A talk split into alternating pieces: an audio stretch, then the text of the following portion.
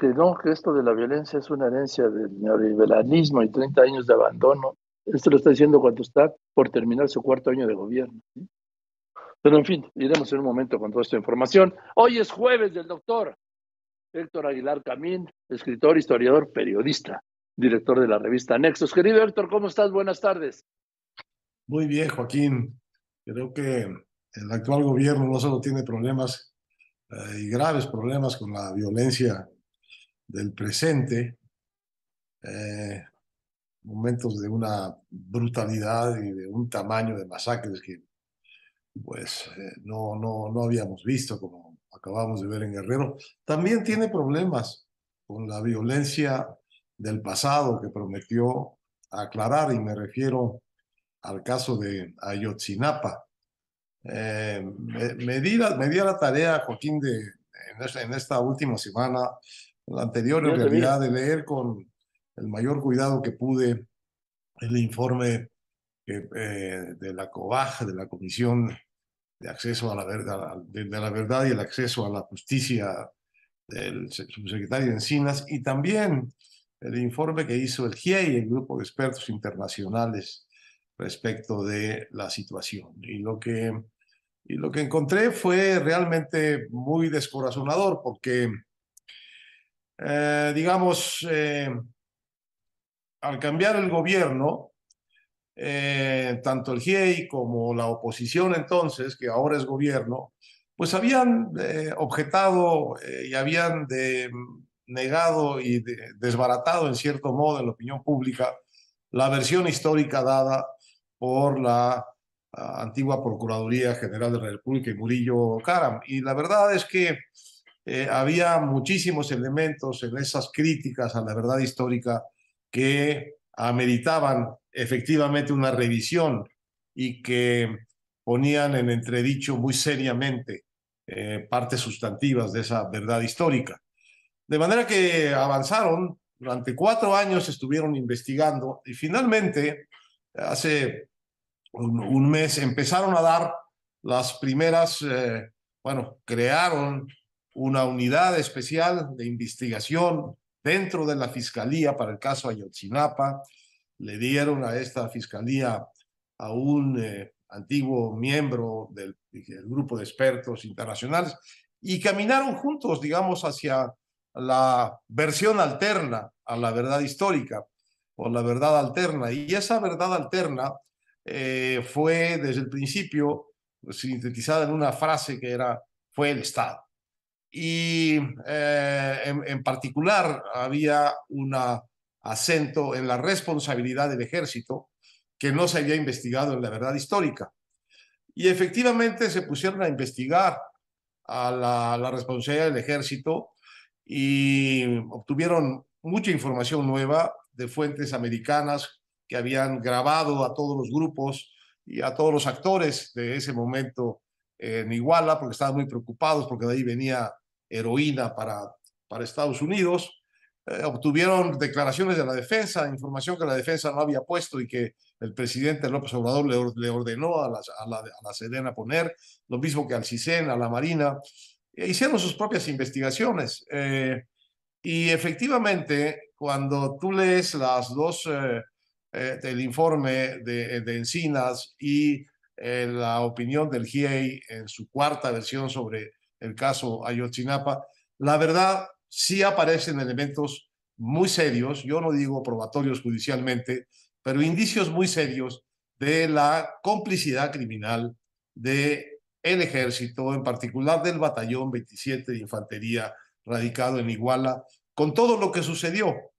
Eh, no solo en el sentido de que sabían todo lo que sucedió paso a paso, sino en el sentido de que tenían una comunicación fluida con los grupos criminales y una comunicación cómplice, porque uno de los asuntos claves de la verdad alterna es que los cadáveres de los estudiantes no habían sido quemados en el basurero de Cocula, sino que habían sido repartidos, descuartizados y repartidos entre distintos grupos para que los desaparecieran como pudieran.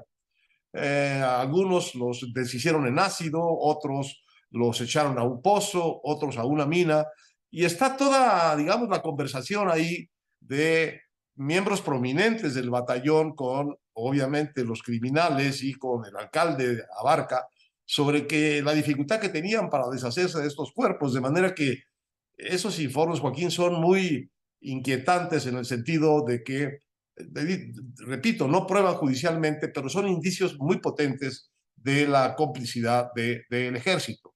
Y eh, entonces esta verdad alterna, eh, junto con la complicidad del ejército, subrayó el hecho de que los eh, autores de la verdad histórica lo que habían hecho en realidad era un gran proceso de encubrimiento a los responsables de, la, de los asesinatos de esa noche, en gran medida porque querían proteger al ejército, porque no querían poder al ejército ni investigar al ejército.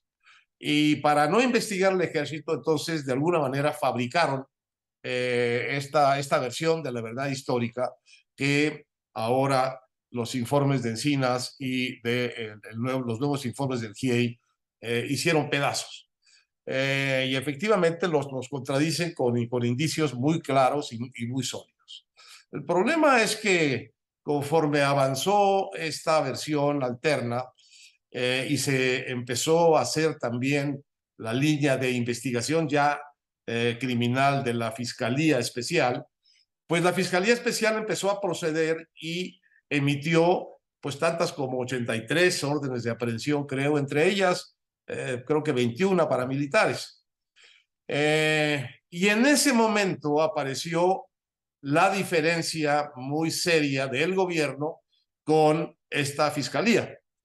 Y el gobierno y la Fiscalía General decidieron que no, que tantas eh, órdenes de aprehensión contra militares no eran correctas, que eran demasiadas, y saltándose a la Fiscalía Especial, decidieron pedir la, eh, eh, la, la, nulidad de varias órdenes de aprehensiones contra militares, dejando solo eh, cinco órdenes de aprehensión contra militares y poniendo en primer plano la acusación y la orden de aprehensión contra Murillo. Entonces, en un acto de, de, gran rapidez ejecutiva, eh, cambiaron las órdenes y detuvieron a Murillo y detuvieron al, eh, entonces responsable coronel, eh, del el coronel Rodríguez del batallón 27.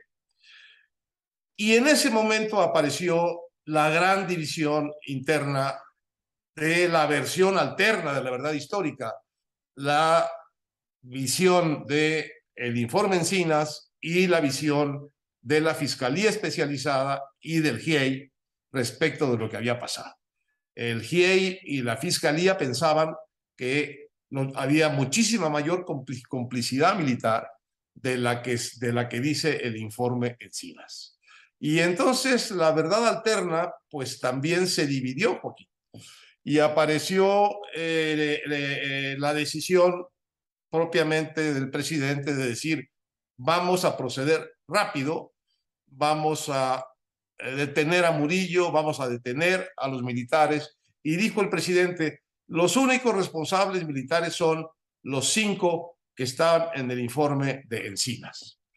Y llegamos entonces a un momento de otra, eh, de otra decisión del gobierno de no tocar de más a los militares, de cuidar a los militares igual que, lo había, que los había tratado de cuidar Peña Nieto.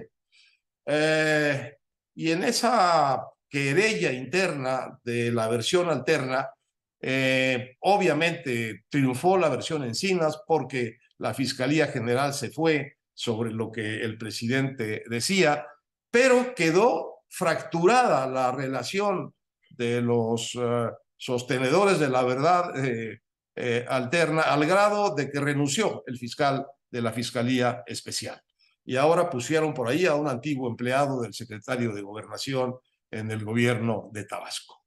Y entonces está, estamos otra vez de alguna manera como estábamos al principio, es decir, hay ahora una verdad histórica, hay una verdad alterna y hay una discrepancia dentro de la verdad alterna. Eh, hay un acto espectacular que es la, eh, detención de Murillo y del, y del coronel, ahora general, pero el asunto fundamental, Joaquín, es que no han acabado de aclarar el asunto. Y el asunto fundamental de este asunto es que llevan ocho años investigando y es la hora en que los padres de los muchachos asesinados no saben exactamente qué pasó con sus hijos. No les han podido decir qué pasó con sus hijos, en dónde están, quiénes son los efectivos criminales, eh, si están presos o están prófugos. No hay, después de ocho años, una versión convincente, completa, sólida, y mucho menos hay un caso de investigación criminal realmente eh, sólido, limpio y claro para aclarar el caso de Ayotzinapa.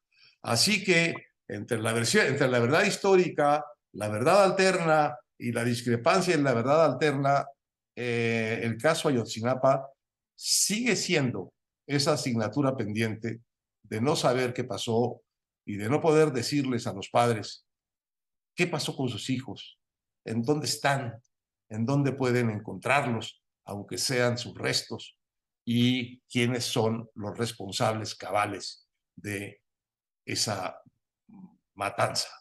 Eh, de modo que es un poco, es muy mexicano el asunto, pero es muy descorazonador ver cómo después de darle tantas vueltas al asunto, eh, en el, y que eh, estando en el centro el tema de no perjudicar de más al ejército, de no investigar lo demás, llegamos eh, con un gobierno a una verdad histórica fallida, con el siguiente gobierno a una verdad alterna fallida y a una verdad alterna discrepante que ha perdido la batalla dentro del gobierno. Y seguimos en, eh, la, en el pantano, metidos en el pantano de no saber qué pasó esa noche. Son ocho años, son demasiados años eh, demasiadas, ah, ah, demasiados encubrimientos hacia un rumbo, hacia el otro, demasiadas consignas políticas hacia un rumbo, hacia el otro,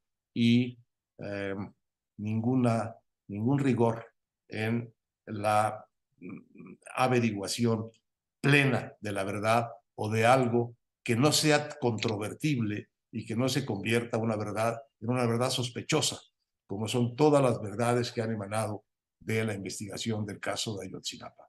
Es un caso que se va a quedar como un emblema más de esta especialidad mexicana que es la incapacidad de investigación judicial.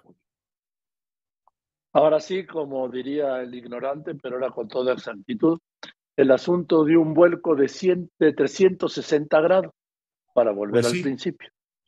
Eh, al, principio después de contar demasiadas cosas. Entonces, cosas tan distintas acaban en el fondo creando, lo conocemos en otros casos, lo conocemos en el caso Colosio, acaban sembrando una incredulidad fundamental que ya no es derrotable. Eh, cualquier cosa que salga de aquí va a estar siempre sujeta a sospecha y vamos a tener ahí pues un, un, hoyo negro más de una cosa atroz que no podemos eh, desmontar, que no podemos explicar, que no podemos em, eh, describir y que por lo tanto tampoco podemos hacer justicia. ¿Quién sabe en este proceso, después de tantas mentiras, cuántos presos inocentes hay y cuántos culpables prófugos hay? La verdad es un fracaso institucional que va de gobierno a gobierno y que dice algo muy pobre eh, y muy triste de nuestro sistema de investigación eh, judicial sujeto a consignas y expectativas políticas. Gracias, Héctor. Te mando un abrazo y nos vemos. Nos vemos el fin. Un abrazo, Joaquín. Nos vemos el fin. Que estés muy bien, el doctor Héctor Aguilar Camín, escritor, historiador, periodista, director de la revista Nexus.